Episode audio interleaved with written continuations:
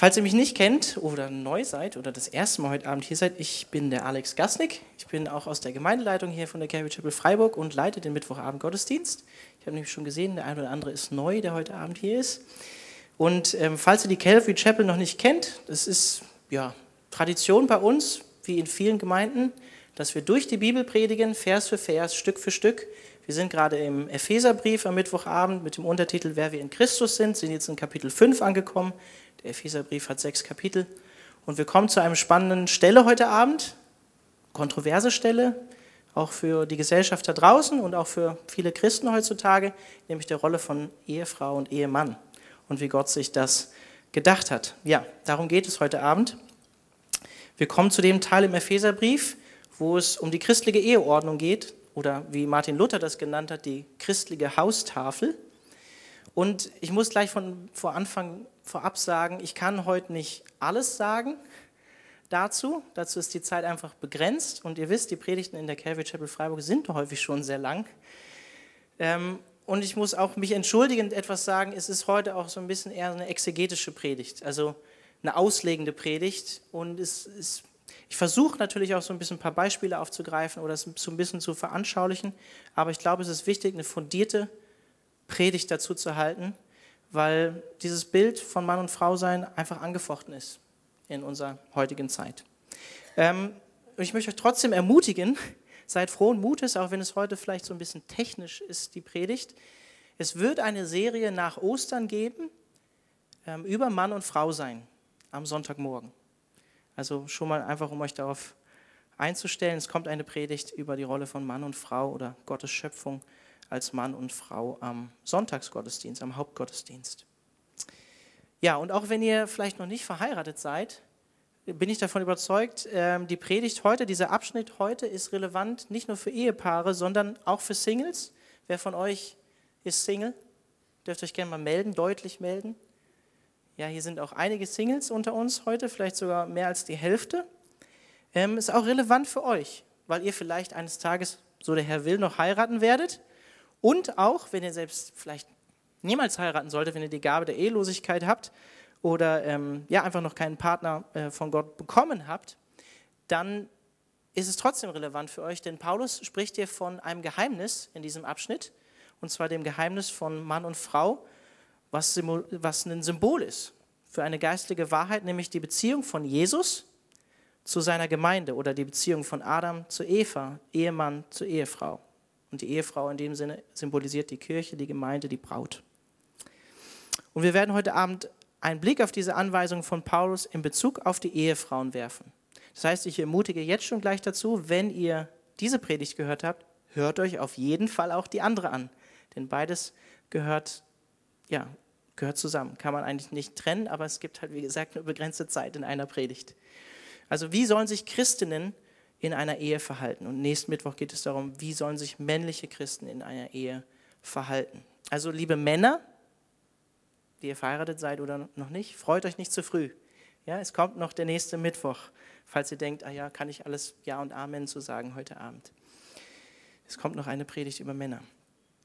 Ja, aber ich muss gleich vorweg sagen, bevor ich dann bete, es wird vielleicht auch eine herausfordernde Predigt für die eine oder andere Frau heute Abend hier und das hat, glaube ich, auch mehrere Gründe. Ich will einfach gleich drei davon nennen, ähm, aber vorher will ich gerne noch beten für die Predigt. Herr Jesus, ich danke dir für dein Wort und ich danke dir dafür, dass dein Wort wahr ist, dass wir unser Leben darauf bauen können, dass du das Wort Gottes bist und wir danken dir dafür, dass du dich offenbart hast, Jesus. Wir danken dir dafür, dass Gott, du dich auch offenbart hast durch den Heiligen Geist, durch dein Wort, dass du Menschen gebraucht hast, um dein Wort niederzuschreiben. Und ich danke dir dafür, dass du so gnädig bist, dass du das getan hast, dass wir überhaupt wissen können, wer du bist, Gott, und wie wir leben sollen und was du für uns getan hast. Ich danke dir für dieses Privileg, dass wir dein Wort hier frei studieren dürfen, dass wir es lehren dürfen, dass wir uns damit beschäftigen dürfen. Und ich danke dir dafür, dass dein Wort im wahrsten Sinne des Wortes Lebensmittel ist für uns als Christen, weil es inspiriert ist durch den Heiligen Geist und weil es uns geistliches Leben schenkt und uns zeigt, wie wir leben sollen als Christen. Und so bitte ich dich einfach um deinen Segen jetzt aber für diese Predigt und auch für diesen Predigtabschnitt. Amen. Ja, drei Gründe, die ich einfach vorweg zur Einleitung, so als Einleitung nennen will, warum dieses, die Rolle von Mann und Frau angefochten ist in unserer Zeit. Also Ich glaube, erstens, der erste Punkt, als westlich geprägte Menschen, ob Mann oder Frau, ob Christen oder nicht, im 21. Jahrhundert könnten das anstößige Anweisungen jetzt sein, die wir jetzt lesen, weil wir in einer Zeit leben, in der die Polarität von Mann und Frau immer mehr in Frage gestellt wird. Und wir sind ja im Epheserbrief, es geht um Identität, wer wir, wer wir sind in Christus. Und es hat auch mit unserer gottgeschaffenen Art als Menschen zu tun, Mann und Frau zu sein. Und das wird immer mehr in unserer Zeit in Frage gestellt. Also wenn ihr, wenn ihr, wenn ihr an das Thema Homosexualität denkt, Ehe für alle, Transgender oder das Eheverständnis an sich.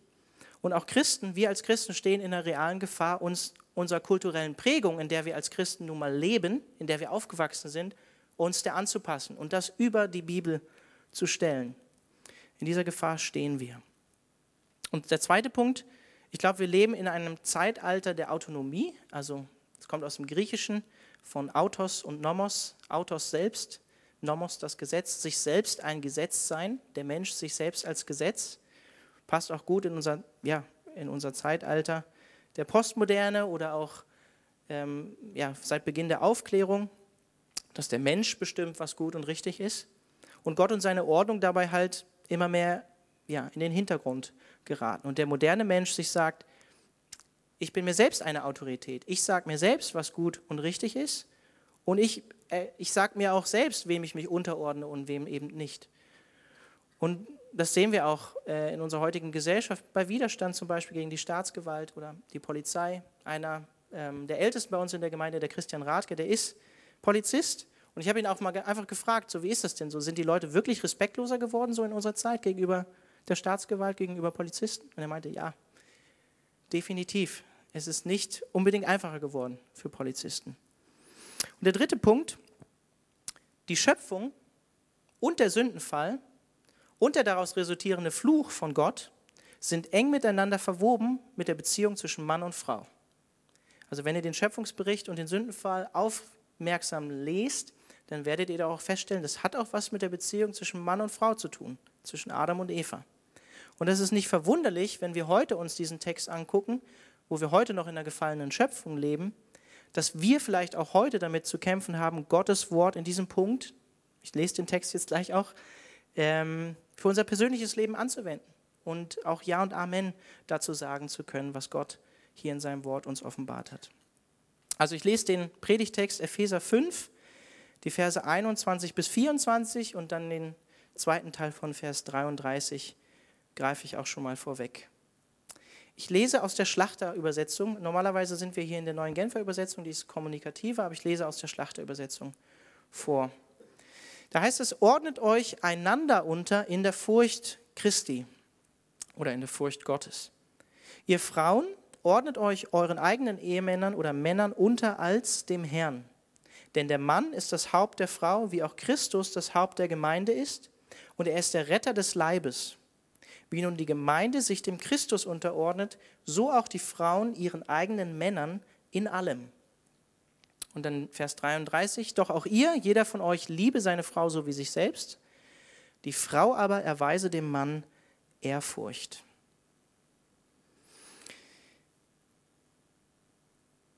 Im griechischen Text sind die Verse davor stark miteinander verbunden mit der Füllung vom Heiligen Geist ab Vers 18. Also wenn ihr euch daran erinnert, wir sollen uns nicht betrinken mit Alkohol, mit Wein, weil darin Ausschweifung ist, sondern uns vielmehr erfüllen lassen vom Heiligen Geist. Und dann folgen Partizipien im Griechischen, die zeigen, die Erfüllung mit dem Heiligen Geist, die ist irgendwie verbunden mit Lobpreis, ähm, mit Anbetung, mit Danksagung und eben auch mit, mit der Unterordnung voneinander. Ich lese nochmal den Vers 18 vor. Ich merke gerade, ich habe hier gerade gar keine Bibel liegen. Aber ich lese nochmal den Vers 18 vor, einfach damit ihr ihn nochmal gehört habt.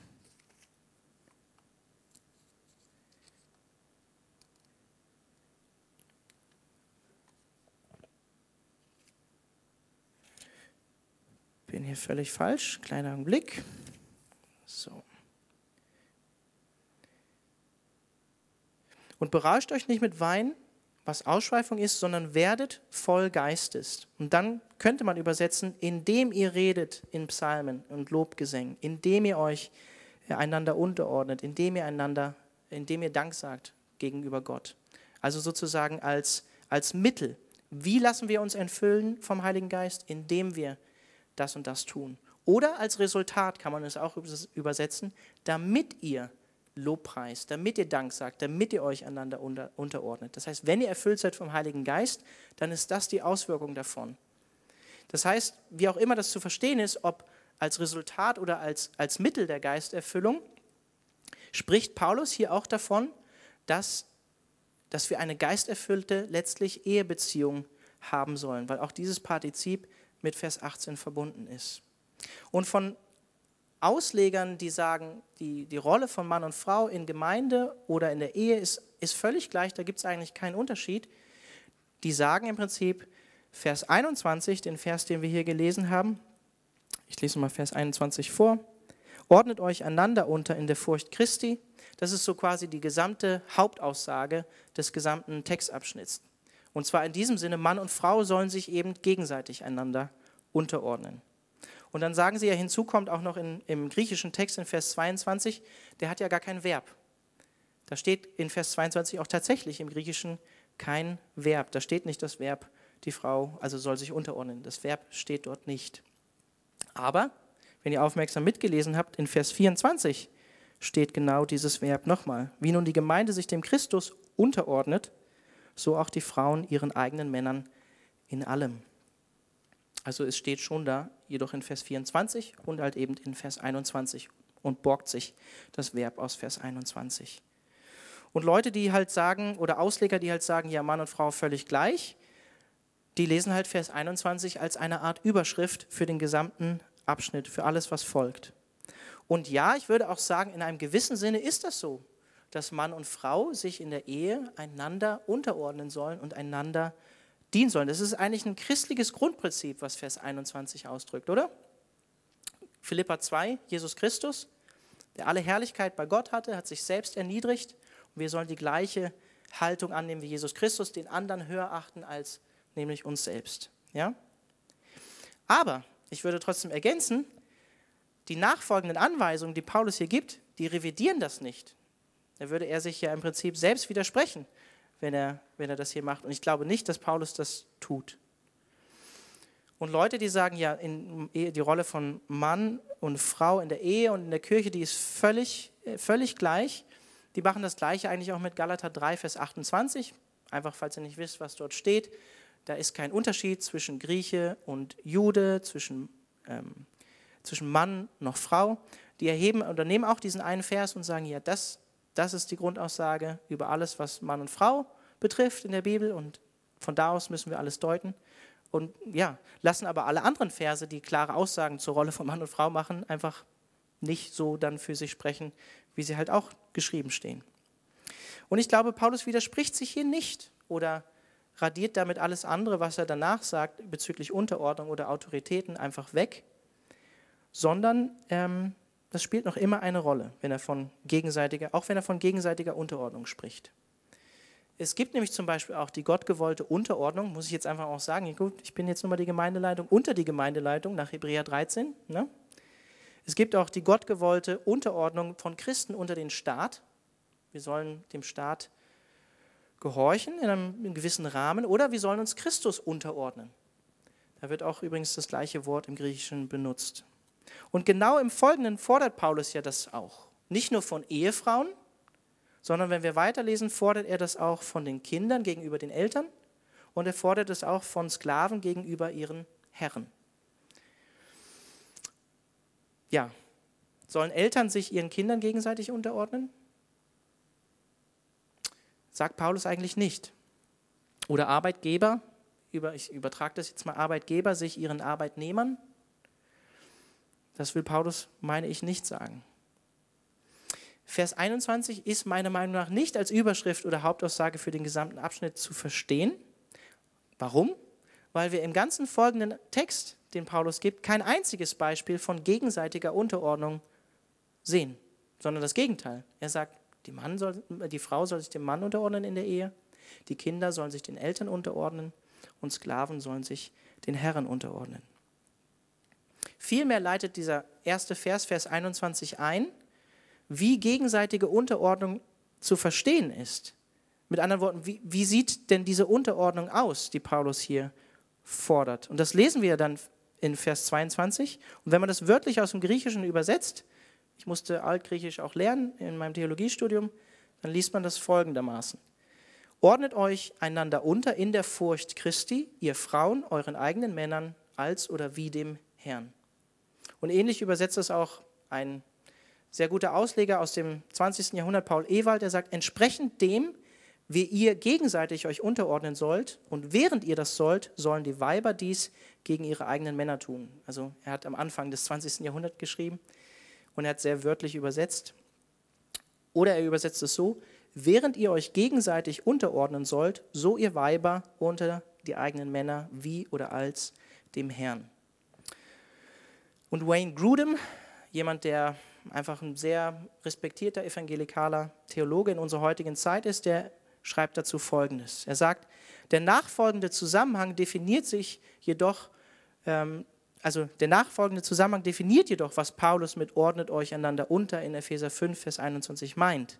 Er versteht es so, ordnet euch anderen in der Gemeinde unter, die Positionen der Autorität über euch innehaben.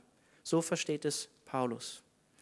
Und ich muss sagen, ich habe wirklich auch viel gelesen in Vorbereitung auf diese Predigt, die mir zumindest blieb nach Aschermittwoch und die ich dann hatte für die Vorbereitung dieser Predigt, weil ich denke, es ist ein wichtiges Thema. Und äh, es war interessant, einfach zu lesen, bis ins 18., 19. Jahrhundert der Kirchengeschichte und der Bewegung des Feminismus wurde Epheser 5 eigentlich grundsätzlich so verstanden, wie man es im Prinzip versteht, wenn man den Text eben einfach liest, nämlich, dass Männer die letztliche Verantwortung in der Ehe tragen, ihre Frauen lieben sollen und Frauen sich ihren eigenen Ehemännern unterordnen sollen und sie ehren sollen. Und dies drücken auch die Parallelstellen im Neuen Testament aus, die, ich sage es nochmal, die kein einziges Mal von einer Unterordnung des Ehemannes unter die Ehefrau sprechen. Und im Griechischen wird das Wort Hypotasso, unterordnen, äh, die, in diesen Stellen verwendet, was auch hier in Epheser 5 verwendet wird. Also Kolosser 3, Vers 18. Ihr Frauen, ordnet euch, Hypotasso, euch euren Männern unter, wie sich's gebührt im Herrn. Titus 2, Vers 4 bis 5. Dass sich die alten Frauen gleicherweise so verhalten sollen, wie es Heiligen geziemt, solche, die das Gute lehren, damit die jungen Frauen dazu anleiten, ihre Männer und ihre Kinder zu lieben, besonnen zu sein, keusch, häuslich, gütig und sich ihren Männern unterzuordnen, Hypotasso, damit das Wort Gottes nicht verlästert wird. 1. Petrus 3, Vers 1 und Vers 5. Gleicherweise sollen auch die Frauen sich ihren eigenen Männern unterordnen, Hypotasso, damit, wenn auch etliche sich weigern, dem Wort zu glauben, sich durch den Wandel der Frauen ohne Wort, dass sie, dass sie durch den Wandel der Frauen ohne Wort gewonnen werden, wenn sie euren in Furcht keuschen Wandel ansehen. Äh, dieses Wort in Furcht, Phobos, das wird auch in Vers 33 in Epheser 5 verwendet, wo er sagt, Phobeo, die Frau soll Phobeo haben vor dem Ehemann. Das heißt, also im Prinzip, wenn man es wörtlich übersetzt, heißt es Furcht, aber in dem Kontext heißt es halt so viel wie Ehrfurcht. Ehrfurcht haben. Und das ist eine krasse Herausforderung. Ich meine, ihr wart bei Church at Five. Ich weiß, ein paar von euch gehen vielleicht auch zu Church at Five. Ähm, was er hier sagt, in, in, in, was der Petrus hier sagt. Ne? Denn er sagt nämlich, sie sollen sich sogar den Männern unterordnen, und das ist wahrscheinlich so zu verstehen, die dem Wort Gottes nicht glauben, die höchstwahrscheinlich sogar ungläubig sind. Und trotzdem sagt er, das gilt als grundlegendes Prinzip, um den Mann sogar für Gott zu gewinnen. Was natürlich nicht heißt, dass eine Frau, die an Jesus glaubt und die einen ungläubigen Ehemann hat, ihrem Mann in Sünde folgt und ihren Mann damit über Gott stellt. Natürlich muss eine Frau, die an Jesus glaubt, Jesus mehr gehorchen in diesem Sinne als ihrem Mann, das ist klar. Also was bedeutet das griechische Wort Hypotasso? Und ich habe einen Blick ins Standardwörterbuch fürs Neue Testament ähm, geworfen. Es, es, heißt unterordnen, unterwerfen oder auch passiv, wie es hier verwendet äh, wird, sich unterordnen, unterwerfen oder auch gehorchen. Ähm, und die Bedeutung außerhalb des Neuen Testaments, wenn man sich das Wort also anguckt, wenn es, wenn es in, der, in der griechischen Literatur verwendet wird, dann beschreibt es sogar den Soldatengehorsam gegenüber einem General. Ich sage dazu noch mehr, das meint natürlich jetzt nicht, dass äh, die Bibel jetzt hier einen Soldatengehorsam fordert. Ich will damit nur erklären und sagen, wie stark die Bedeutung dieses Wortes in der damaligen Kultur war. Und dann gibt es hier auch diese Übersetzung ganz klar an, in, mit Bezug auf Epheser 5, Vers 22, mit Dativ, Unterordnung unter eine Respektperson gegenüber dem Ehemann. Steht wortwörtlich da. Und die eigenen Ehemänner steht auch hier im Dativ. Und dann gibt es dann noch weitere äh, Bezüge, die das Wörterbuch gibt. Unterordnung gegenüber den Eltern, den Herren, der weltlichen Obergewalt, kirchlichen Vorgesetzten, Gott, Christus, dem Willen Gottes oder zum Beispiel, man könnte es noch weiterführen, dem Gesetz. Und in Vers 21 von Epheser 5, Unterordnung im Sinne des liebevollen Nachgebens. Was ich auch interessant fand, Epheser 1, Vers 22 bis 23, da heißt es, und Gott hat alles unter seine Füße, unter Jesu Füße unterworfen, Hypotasso, und ihn als Haupt Kephale im Griechischen, über alles der Gemeinde gegeben, die sein Leib ist, Soma. Und genau diese drei Wörter, Hypotasso, Kephale und Soma, genau diese drei Wörter verwendet Paulus auch hier in Epheser 5. Also es spricht eindeutig davon, dass Hypotasso eine Bedeutung der Unterordnung hat, Kephale eine Bedeutung von Haupt und dann ist auch hier wieder der Bezug zum Soma, dem Körper, dem Leib, ist natürlich korrespondiert zum Haupt, ne? zum Kopf. Also eindeutig dass diese Übersetzung gegeben ist. Ja, Hypotasso hat also tatsächlich die Bedeutung, sich einer Autorität unterzuordnen. Das heißt im Kontext, dass eine Ehefrau sich der legitimen, gottgegebenen Autorität und Leitung des Ehemannes unterordnet.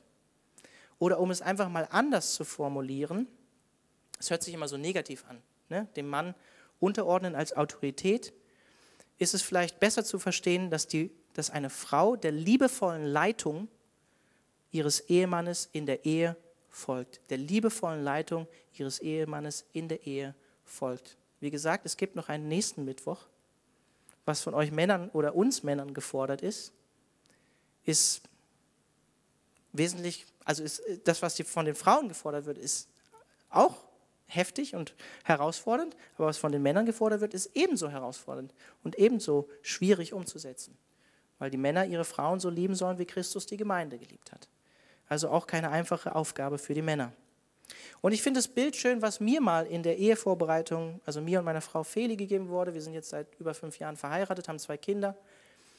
Ähm, und zwar von Heidi und Fried, die auch hier in unserer Gemeinde Ehevorbereitung für, für Leute machen. Ist jemand hier, der Ehevorbereitung bei Heidi und Fried gemacht hat? Ja, sind, ein Ehepaar ist hier. Und sie haben uns mal zu Epheser 5 dieses Bild von einem Regenschirm gegeben. Und ich fand dieses Bild toll, wo der Mann den Regenschirm hält und trägt.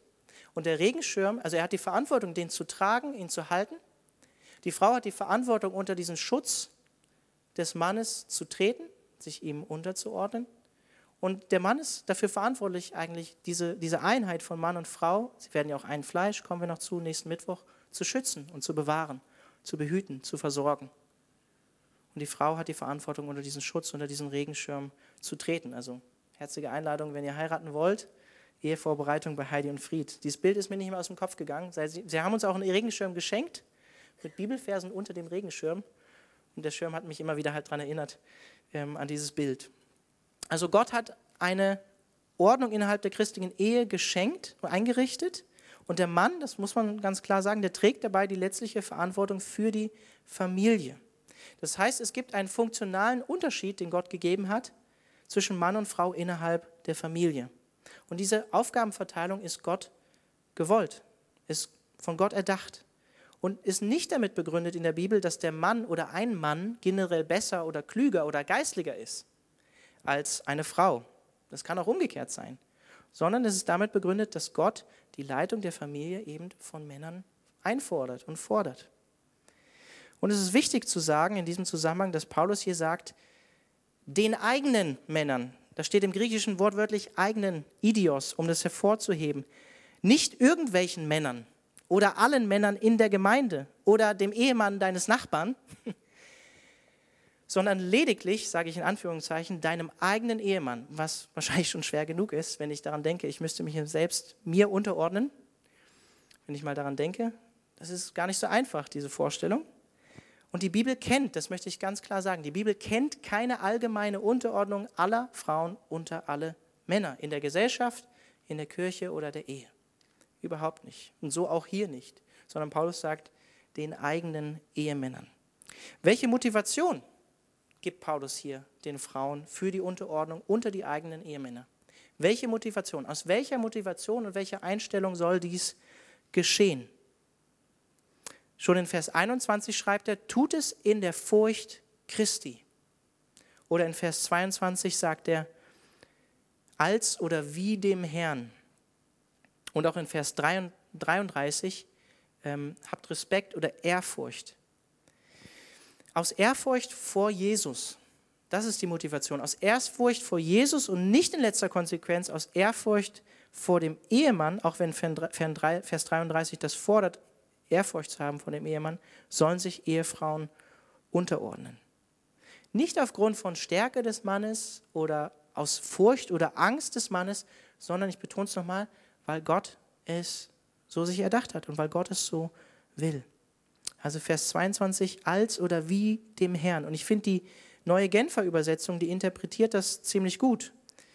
Die neue Genfer Übersetzung übersetzt Vers 22 folgendermaßen. Ihr Frauen ordnet euch euren Männern unter, ihr zeigt damit, dass ihr euch dem Herrn unterordnet. Ihr zeigt damit, dass ihr euch dem Herrn unterordnet. Finde ich eine gute Übersetzung. Menge übersetzt, als gelte es dem Herrn. Das heißt Gehorsam gegenüber Jesus. Gehorsam gegenüber Jesus. Weil ich mich Jesus unterordne, ordne ich mich auch meinem Ehemann unter. Das heißt, die Motivation der Unterordnung innerhalb der Ehe geschieht aus Ehrfurcht vor Jesus Christus und als Gehorsam letztlich ihm gegenüber. Das ist eine starke Motivation, die Paulus hier gibt. Was das nicht meint, und manche Leute haben das so verstanden, manche Ausleger in der Geschichte, als oder wie dem Herrn, es meint nicht, dass eine Ehefrau sich exakt in derselben Weise unterordnen soll, wie sie es Jesus oder Gott gegenüber tun soll oder tun würde und ihm, dem Ehemann sozusagen hörig sein muss, sondern dass ihre Unterordnung unter ihren Mann ihr Dienst in der Ehe ist, den sie letztlich Gott gegenüber vollzieht. Darum geht es. Es geht letztlich um Gott und seine Ehre. Dem muss man einfach so sagen, auch ganz klar, die Motivation, die Paulus hier gibt. Und ich möchte einfach auch fragen, bist du dir dem bewusst, wenn Paulus das hier so sagt? Es heißt nicht, ordne dich ihm unter, weil dein Mann schöner, klüger oder besser ist, sondern weil es Teil deiner christlichen Berufung als Frau Gottes ist. Als Frau Gottes. Es hat mit deiner persönlichen Nachfolge an Jesus Christus zu tun. Und es ist eine wertvolle, gottgegebene Aufgabe, deinen Mann zu ergänzen und ihm eine, eine entsprechende, wie es im Hebräischen heißt, Kinekdo, eine entsprechende Hilfe zu sein, wie es in der Schöpfungsgeschichte heißt. Eine wertvolle Aufgabe. Und ich kann jetzt hier gar nicht auf die wertvolle Aufgabe des, des auch des Mutterseins und darüber hinaus eingehen, aber ich möchte einfach nochmal betonen, es ist eine wertvolle, gottgegebene Aufgabe, den Mann zu unterstützen und ihm eine Ergänzung zu sein, die ihm entspricht. Es hat auch nicht mit Minderwert zu tun. Johannes Chrysostomus, den ihr schon öfter mal gehört habt, hier im Mittwochsgottesdienst, den ich gerne lese, ein Ausleger aus dem 4. und 5. Jahrhundert, der Erzbischof von Konstantinopel, der sagt dazu folgendes: Seid untertan in der Überzeugung, dass ihr damit dem Herrn dient, wie er auch an einer anderen Stelle sagt, wo nicht um des Mannes willen, doch so vorzüglich um Gottes willen. Wenn du dich dem Manne, deinem Ehemanne fügst, so tue es in der Überzeugung, Gott damit zu dienen. Das ist genau die Motivation, die Paulus hier den Ehefrauen gibt. Also warum soll sich eine Ehefrau unterordnen, ihrem eigenen Ehemann unterordnen? Die erste Motivation, die Paulus gibt, aus Ehrfurcht und Gehorsam Gott gegenüber. Ich lese nochmal Vers 21 bis 22. Ihr Frauen ordnet euch euren eigenen Männern unter als dem Herrn, beziehungsweise ordnet euch einander unter in der Furcht Gottes. Ihr Frauen ordnet euch euren eigenen Männern unter als dem Herrn. Und dann Vers 23 bis 24. Denn der Mann ist das Haupt der Frau, wie auch der Christus das Haupt der Gemeinde ist, und er ist der Retter des Leibes. Wie nun die Gemeinde sich dem Christus unterordnet, so auch die Frauen ihren eigenen Männern in allem. Und Vers 23 leitet Paulus im Griechischen mit einer Konjunktion hoti ein, das heißt im Sinne weil, im Sinne von denn. Das heißt, Paulus gibt hier eine Begründung für das, was er zuvor gesagt hat. Also warum sollen sich die Ehefrauen dem Ehemann unterordnen. Und dann sagt er in Vers 23, der Mann ist das Haupt, denn der Mann ist das als Begründung, denn der Mann ist das Haupt der Frau, und dann geht es weiter, ne, wie Christus das Haupt der Gemeinde. Das ist also seine zweite Begründung, weil der Ehemann das Haupt oder der Kopf ist. Und zwei, oder die dritte Begründung, die er gibt, weil die Ehe eine geistliche Wahrheit eben ausdrückt. Hatte ich am Anfang schon gesagt, wird hier in Vers 23 bis 24, was ich gerade gelesen habe, deutlich. Hier wird die Autoritätsstellung von Jesus Christus gegenüber der universalen Kirche deutlich und parallel gesetzt mit der Autoritätsstellung des Ehemannes zur Ehefrau und auch die Unterordnung der universalen Kirche unter Jesus Christus parallel gesetzt mit der Unterordnung der Ehefrau eben unter den Ehemann. Das heißt, in dem Verhältnis Kirche Jesus wird die Hauptschaft Jesu und der Gehorsam der Kirche ja auch nicht in Frage gestellt, oder? Oder muss sich die Kirche Jesus unterordnen? Nee, Paulus sagt hier das Gegenteil. Es sollte in der Ehe nämlich auch so sein wie in der Beziehung zwischen Christus und der Gemeinde. So, und jetzt gibt es äh, unter, unter egalitären Auslegern, wie man sagt, oder äh, Leuten, die sagen, ähm, ja, es gibt keinen Unterschied zwischen Mann und Frau in der Gemeinde und der Ehe. Die sagen, ja, aber Käferle, das hat hier eine ganz andere Bedeutung. Das bedeutet hier Ursprung oder Quelle. Ich muss aber ganz klar mal sagen, die grundsätzliche Bedeutung vom Wort Käferle, und ich habe es auch schon erklärt aus Epheser 1, Vers 22, ist Kopf oder Haupt. Und auch das griechische Standardwörterbuch zum Neuen Testament gibt diese Bedeutung an und umschreibt es so, um bei einem lebenden Wesen eine, ein Verhältnis der Überordnung auszudrücken. Das heißt ein Oberhaupt. Und dann heißt es auch hier, vom Mann im Verhältnis zur Frau nach 1. Korinther 11 und Epheser 5. Oder Christus im Verhältnis zur Gemeinde Epheser 4, Vers 15 und Epheser 5. Das Standardwörterbuch zum Neuen Testament, das möchte ich einfach ganz klar sagen, gibt interessanterweise nicht einmal die Bedeutung Quelle oder Ursprung zur Übersetzung von Käferle an. Steht einfach nicht drin. Und diese Bedeutung Haupt oder Kopf, Haupt ist so ein älteres Wort, ne, ergibt sich aus dem Kontext. Gerade weil Paulus auch hier das, das Wort des Leibes oder Körpers benutzt, Soma, und das entspricht dem Körper. Es kann im Kontext eigentlich nur Körper, äh, Kopf heißen. Denn der Körper gehört zum Kopf, genauso wie Christus zur Gemeinde gehört und wie der Ehemann zur Ehefrau gehört. Und es gibt eine interessante Parallelstelle, die wir auch hier, im, wir sind durch den ersten Korintherbrief gegangen, die wir auch im ersten Korintherbrief hatten. Da heißt es in Vers 3 und Vers 8 bis 9 in 1. Korinther 11. Schreibt auch Paulus, ich will aber, dass ihr wisst, dass Christus das Haupt jedes Mannes ist, der Mann aber das Haupt der Frau, Gott aber das Haupt des Christus. Und dann Vers 8, denn der Mann kommt nicht von der Frau, sondern die Frau von dem Mann. Auch wurde der Mann nicht um der Frauen willen erschaffen, sondern die Frau um des Mannes willens. Also Paulus macht hier einen deutlichen Bezug zur Schöpfung von Mann und Frau, zur Schöpfung, weil es von Anfang an schon so war weil es von Anfang an schon so gegeben war. Und ich finde es hier wichtig zu betonen, wenn Paulus, wenn ich hier diese Stelle aus 1. Korinther 11 lese, Paulus sagt hier, Christus ist das Haupt jeden oder eines jeden Mannes. Das heißt, der Ehemann ist niemals isoliert von irgendeiner Autorität. Der Ehemann ist letztlich verantwortlich, da kommen wir dann natürlich auch noch nächsten Mittwoch dazu, vor Jesus Christus für seine Ehefrau. Er untersteht Jesus er ist niemals losgelöst von Verantwortung. Er muss sich Christus unterordnen und Christus nachahmen. Und wenn ich hier auch weiter von Unterordnung und so weiter spreche und mich hier auf Schöpfungsordnung beziehe, dann möchte ich einfach auch nochmal ganz klar und eindeutig sagen, damit ihr nicht irgendwie die Klappen dicht macht oder so, Mann und Frau sind nach dem Schöpfungsbericht gleichwertig geschaffen, im Ebenbild Gottes, beide. Es gibt keinen qualitativen Unterschied zwischen Mann und Frau. Und auch an beide geht, an geht der Kulturauftrag von Gott, sich die Erde untertan zu machen und sie zu bevölkern. Adam kann die Erde nur bevölkern, indem er eine Frau hat und äh, sie Ebenbilder Gottes erzeugen. Geht gar nicht ohne. Aber was Paulus hier sagt in 1. Korinther 11 ist, erst wurde Adam geschaffen, dann Eva aus der Rippe von Adam für den Mann als Eser im Hebräischen, als Hilfe, als Ergänzung, um des Mannes willen, wie Paulus es sagt. Und Gott bringt die Frau zum Mann. Der Mann gibt der Frau einen Namen. Ish, sagt er, ist der Name für Mann. Isha, auch da sehen wir schon die Einheit und die Ergänzung auch.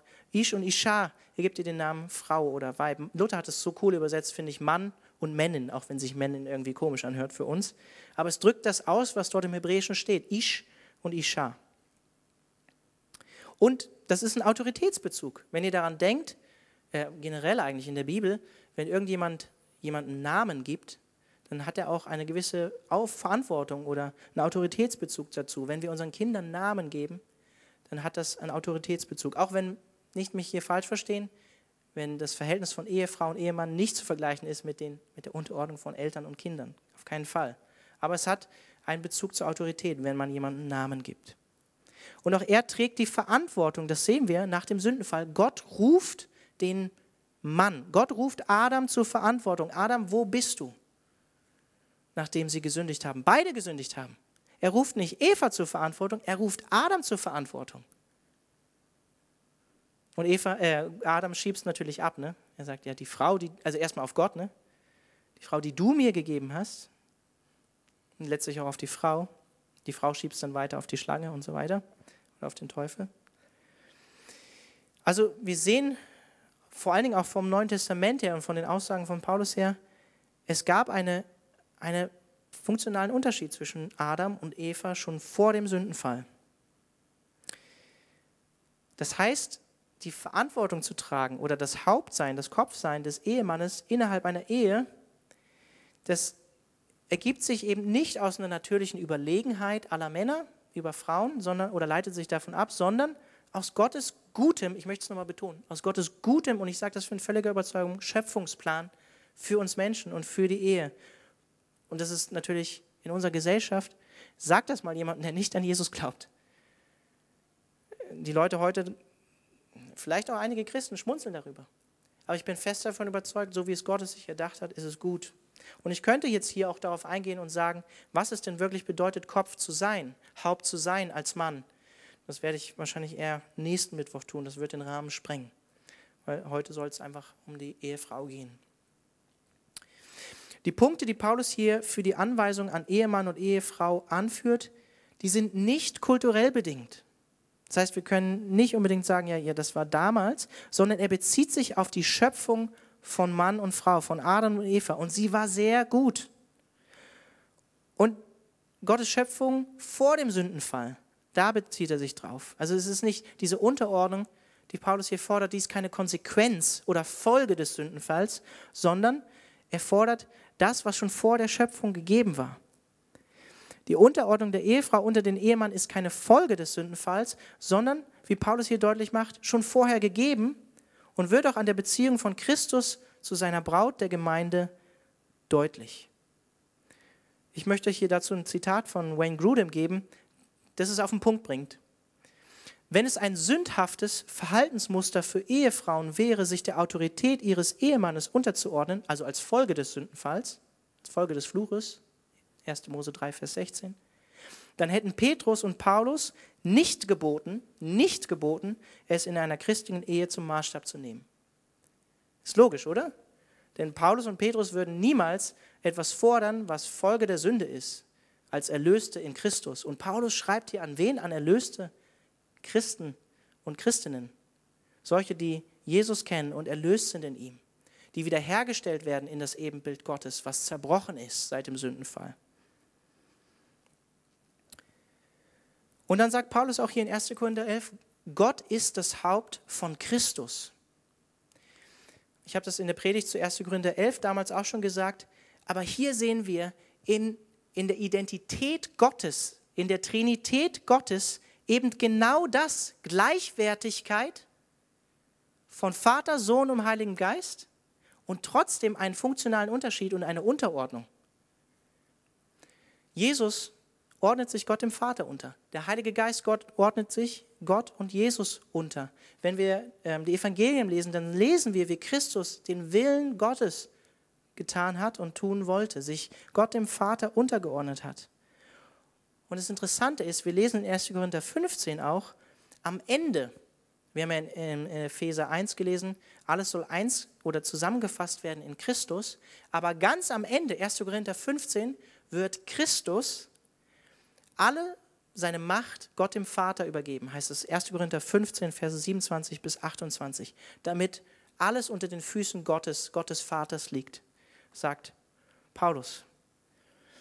Ist der Heilige Geist oder ist Jesus Christus deshalb minderwertiger? Auf gar keinen Fall.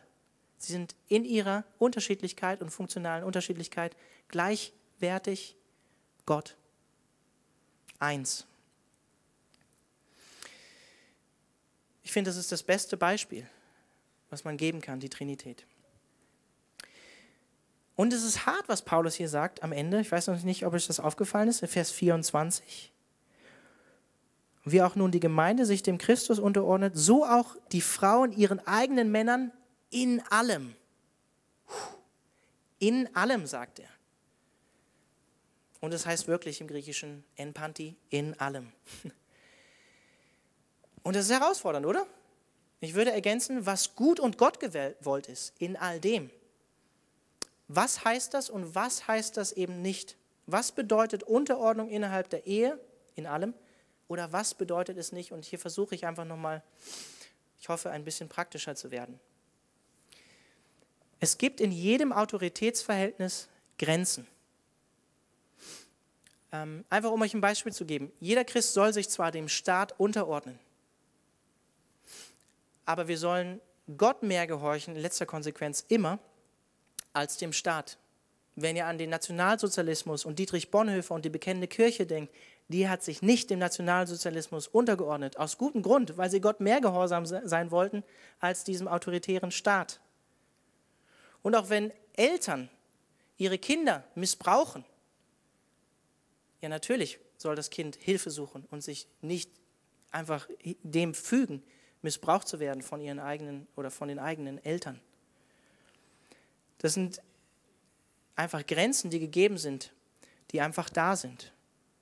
Und an diesem Zusammenhang möchte ich auch nochmal betonen, die Unterordnung einer Ehefrau, die ist auch nicht erzwingbar, wie bei zum Beispiel bei einem Kind. Das müssen wir auseinanderhalten natürlich.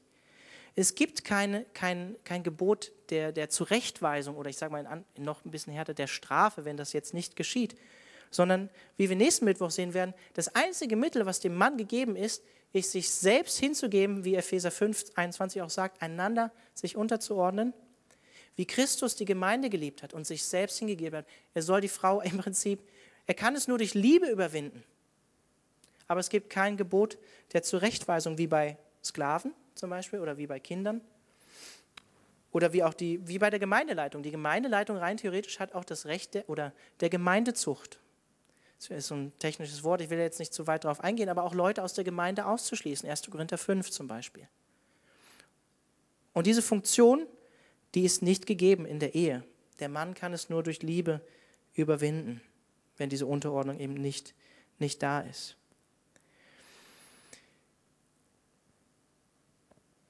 Es gibt in der Schrift keine einzige Stelle, die von einem, die von einer, ich sag mal, kopfausschaltenden, völlig hingegebenen Unterordnung spricht, außer zu der von Gott und von Gott allein.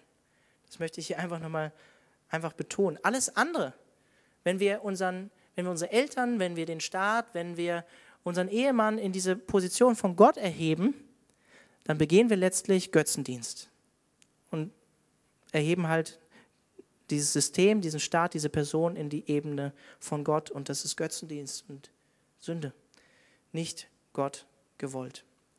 Also was bedeutet Unterordnung innerhalb der Ehe eben nicht? Es bedeutet nicht, dass die Ehefrau minderwertiger ist als der Mann.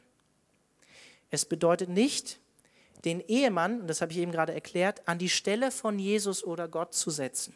Auf gar keinen Fall. Es bedeutet auch nicht, theologisch in allem mit deinem Mann übereinstimmen zu müssen. Du bist ein eigenes Individuum, du denkst eigen, eigen über Gott. Du sollst dir auch eigene Gedanken machen. Es bedeutet auch nicht, das selbstständige Denken aufzugeben, weil dein Mann jetzt für dich denkt. Auf gar keinen Fall, überhaupt nicht. Es bedeutet auch nicht, deinem Mann in Sünde zu folgen oder Sünde im Leben deines Mannes zu dulden. Einfach als Beispiel, dein Mann schaut sich ständig Pornografie an und schämt sich nicht dafür als Christ. Das heißt nicht, Unterordnung, das zu dulden. Es bedeutet auch nicht, deinem Mann mehr zu gehorchen als Gott. Und das betrifft, das möchte ich nochmal betonen, gerade ungläubige Ehemänner, wenn die Frau gläubig ist oder, ja, genau. Es bedeutet nicht, deinen Mann positiv zu beeinflussen oder keine Worte der Korrektur mehr an deinen Mann zu richten. Es bedeutet auch nicht, dass der Mann immer das letzte Wort hat. Überhaupt nicht. Es bedeutet nicht, Gott nicht mehr gemeinsam für wichtige Entscheidungen oder für Entscheidungen allgemein zu suchen und auch eine Entscheidung gemeinsam zu treffen. Das bedeutet es auch nicht. Es bedeutet auch nicht, jeder Aufforderung, die dein Mann an dich hat, äh, ihr nachzukommen. Es bedeutet nicht, Angst oder Furcht vor deinem Mann zu haben. Es bedeutet nicht, dass du inkompetenter oder unintelligenter bist als dein Mann. Im Gegenteil. Ich lese gerade ein Buch, ähm, How Technology Has Sabotaged How, What It Means to Be Man von einem emeritierten Psychologieprofessor, der darüber spricht, wie in unserer Gesellschaft ähm, das Mannsein verloren gegangen ist. Kein Christ übrigens. Ähm, und ich finde es interessant, äh, er betont, äh, dass Frauen in der, in der akademischen Welt und was, was ähm, qualifizierte Berufe und Verdienst angeht, Männern bei vielen inzwischen weiter voraus sind, als, als, das, als, als viele es vielleicht annehmen. Wesentlich intelligenter und höhere Abschlüsse haben als die Männer.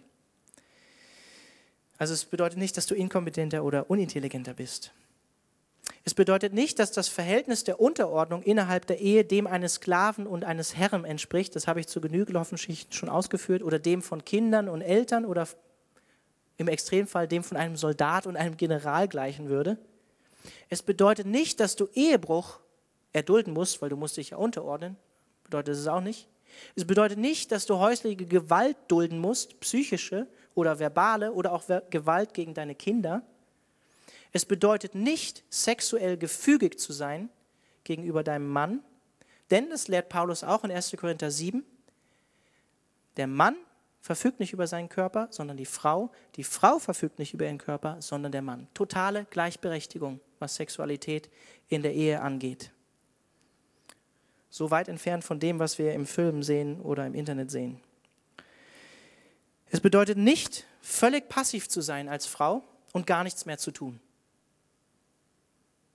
Vor allem dann, wenn dein Mann emotional abwesend ist oder körperlich abwesend ist, weil er sich in die Arbeit verliert oder keinen Bock hat, Verantwortung zu übernehmen, so wie Adam seine Verantwortung gemieden hat, sondern es bedeutet, deinen Mann positiv weiterhin zu beeinflussen, eben nicht völlig in Passivität zu verfallen und gar nichts zu tun. Es bedeutet nicht, dass weil du die Ehefrau bist, nur du die Wäsche machst und kochst oder den Haushalt machst, während der Mann auf dem Sofa sitzt, Extrembeispiel, ne, und Bier trinkt und Fußball guckt. Gott hat uns in der Ehe eine große Freiheit geschenkt, dieses Prinzip zu leben. Und Gott sagt auch nicht, der Mann muss irgendwie alles machen äh, an Finanzen oder so, oder die Frau muss jetzt die Wäsche machen. Wenn dein Mann begabter ist, äh, zu kochen, Warum darf dein Mann nicht kochen in der Ehe? Ja? Wir haben Stereotypen im Kopf, traditionelle Bilder, was es heißt, Ehemann oder Ehefrau zu sein, aber davon spricht die Bibel so in letzter Konsequenz ja nicht. Wenn die Frau begabter ist mit Finanzen, warum macht sie nicht die Finanzen? Auch wenn letztlich der Mann Verantwortung natürlich am Ende für die Familie und vor Gott hat, was mit den Finanzen letztlich geschieht. Aber wenn sie begabter ist mit Zahlen, begabter damit ist, zu organisieren und das zu tun, warum nicht die Frau? Es gibt auch unterschiedliche Lebensphasen. Ja? Es gibt unterschiedliche Lebensphasen, wo halt eben der Mann, was weiß ich, vielleicht noch in der Ausbildung ist oder keinen Job hat und die Frau arbeiten geht und der Ernährer ist. Auch wenn ich davon überzeugt bin, nach dem biblischen Prinzip, das ist nicht ähm, das, das Bild, was uns gegeben ist im Neuen Testament auf die Dauer. Aber es gibt unterschiedliche Lebensphasen, wo das so ist. Und das ist auch nicht verwerflich. Gott weiß das, das ist auch keine Sünde, wenn dem so, ich, so ist. Und es bedeutet auch nicht, dass nur der Mann äh, für die Erziehung der Kinder verantwortlich ist, sondern auch das Gebot ist gegeben, du sollst ne, Vater und Mutter ehren, schon in, im zweiten Buch Mose. Mann und Frau sind für die Erziehung der Kinder verantwortlich. Was bedeutet Unterordnung innerhalb der Ehe denn dann eigentlich? Es bedeutet, sich unter die liebevolle Verantwortung, ihr erinnert euch an den Regenschirm, unter die liebevolle Verantwortung und Leitung deines Mannes zu stellen. Es bedeutet, ihn in seiner gottgegebenen Berufung zu unterstützen, ihn darin zu fördern und ihn auch nicht zu manipulieren. Ihr kennt dieses Sprichwort, ne? Der Hals, der den Kopf steuert. Kennt ihr, oder? Ja, muss ich nicht mehr zu sagen. Es bedeutet Schutz und Sicherheit. Es bedeutet Schutz und Sicherheit in deiner Ehe von deinem Ehemann zu erwarten. Schutz und Sicherheit von deinem Ehemann zu erwarten. Es bedeutet, deinen Ehemann nicht vor anderen in seiner Stellung, die ihm Gott gegeben hat, zu untergraben oder bloßzustellen oder lächerlich zu machen. Es bedeutet, ihn mit Respekt und Liebe zu behandeln und ihn in seiner Aufgabe zu ermutigen, für ihn zu beten, in seiner Verantwortung, die er vor Gott hat. Es bedeutet auch, und ich hoffe, ihr könnt das irgendwie auf eine positive Art und Weise auch sehen, ein Stück weit loszulassen und Gott zu vertrauen und zu sagen, ja, mein Mann hat die letztliche Verantwortung und es kann sehr befreiend sein, loszulassen. Denn Gott muss oder wird eines Tages von deinem Ehemann Rechenschaft fordern, wie er eure Ehe geleitet oder geführt hat. Und ich möchte es hier nochmal in diesem Zusammenhang betonen, es bedeutet nicht, auch wenn die letztliche Verantwortung beim Mann liegt, deinen Mann positiv zu beeinflussen oder gemeinsam Entscheidungen zu treffen und zu suchen und miteinander zu reden. Das bedeutet es nicht. Was heißt das für solche, die Ehefrauen sind oder vielleicht auch noch welche werden wollen? Sind ja auch noch einige hier, die Singles sind. Es bedeutet, oder meine Herausforderung ist in erster Linie erstmal diese, diese Botschaft von heute. Meine Frage an euch, ehrt ihr eure, eure Männer, indem ihr ihre Autorität und Stellung anerkennt, die Gott ihnen zugedacht hat? Tut ihr das? Einfach meine Frage an euch, die ich euch mitgeben will. Nicht einfach, weil sie Männer sind, sondern weil Gott sich diese Ordnung so vorstellt. Und ich möchte in diesem Zusammenhang auch nochmal klar, aber liebevoll sagen, eine christliche Ehefrau, die bewusst die Leitung innerhalb der Familie übernimmt, stellt sich damit nach meinem Verständnis, nach Epheser 5 hier, gegen Gottes Wort und handelt eben nicht in Gottes Sinne oder aus Ehrfurcht auch vor Jesus Christus. Und ich möchte in diesem Zusammenhang betonen nochmal, ich bin davon so überzeugt, und siehe, es war sehr, sehr gut, als, als Gott Mann und Frau geschaffen hatte. Es war sehr, sehr gut, so wie Gott sich das gedacht hat zwischen Mann und Frau. Und ich bin davon überzeugt, Gott will, dass es uns gut geht. Und meine, meine herausfordernde Frage an dich ist in diesem Zusammenhang, glaubst du das? Dass so wie Gott es gemacht hat, dass es sehr, sehr gut war dass es sehr, sehr gut ist? Kannst du von Herzen Ja zu Gottes Wort sagen? Und in diesem Zusammenhang möchte ich einfach nochmal betonen, die Verantwortung des Mannes ist nicht besser, noch ist die Verantwortung der Unterordnung der Frau schlechter, sondern Gott gegeben und gut. Gott gegeben und gut. Glaubst du das, dass es gut ist? Kannst du das von Herzen leben und eben nicht nur tolerieren? Ja, steht halt drin. Sondern glaubst du von Herzen, dass es eine gute Sache ist, wie Gott sich das gedacht hat? Auch wenn es in einer gefallenen Welt, Amen, schwierig und herausfordernd ist und niemals einfach. Letztlich ist das Problem von aller Sünde, dass wir sagen, ich vertraue Gott nicht. Sollte Gott gesagt haben, Gott enthält dir irgendwas vor. Das ist so diese, diese, dieser erste Grundgedanke von der Lüge, die, die die Schlange streut bei Eva. Und allgemein, das Problem von jeglicher Sünde ist, dass wir Gott letztlich nicht vertrauen. Dass wir Gott letztlich nicht vertrauen, dass es gut ist. So wie er gesagt hat, wie es richtig ist. Was heißt das für euch, die ihr heiraten wollt und die ihr Frauen seid? Das heißt, dass ihr euch sehr, sehr gut überlegt, wenn ihr das von Herzen leben wollt und dazu Ja sagen könnt, welchen Ehemann ihr euch aussucht, oder? Sollte euch dazu führen, euch gut zu überlegen, wen ihr heiratet. wärst du, also wärst du bereit, dich Person XY, keine Ahnung, unterzuordnen, ihm zu vertrauen, ihm das zuzutrauen auch, ihn zu respektieren, für dich sorgen zu lassen? Und das möchte ich an dieser Stelle betonen. Es geht in erster Linie, also Ja und Amen. Wir sind visuell geschaffen und das sind auch wichtige Dinge. Ich will jetzt nicht sagen, dass das völlig unwichtig ist.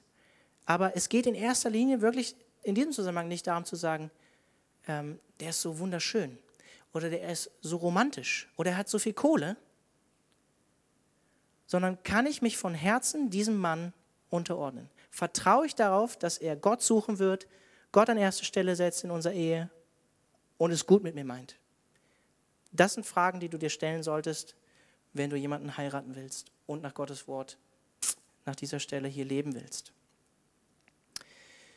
Damit komme ich jetzt zum Schluss. Es ist doch gar nicht so lang, wie ich gedacht hatte. Ähm, ich möchte einfach dazu ermutigen, wenn ihr diesen Teil heute gehört habt, hört den nächsten Teil auch. Hört nächsten Mittwoch. Wenn ihr nicht hier sein könnt, hört es euch online an. Es ist so wichtig, die andere Seite zu hören, die Herausforderung, die Gott dem Mann gibt. Also seid dabei. Ich lade euch ein, noch mit mir zu beten das Lobpreisteam auf die Bühne zu kommen.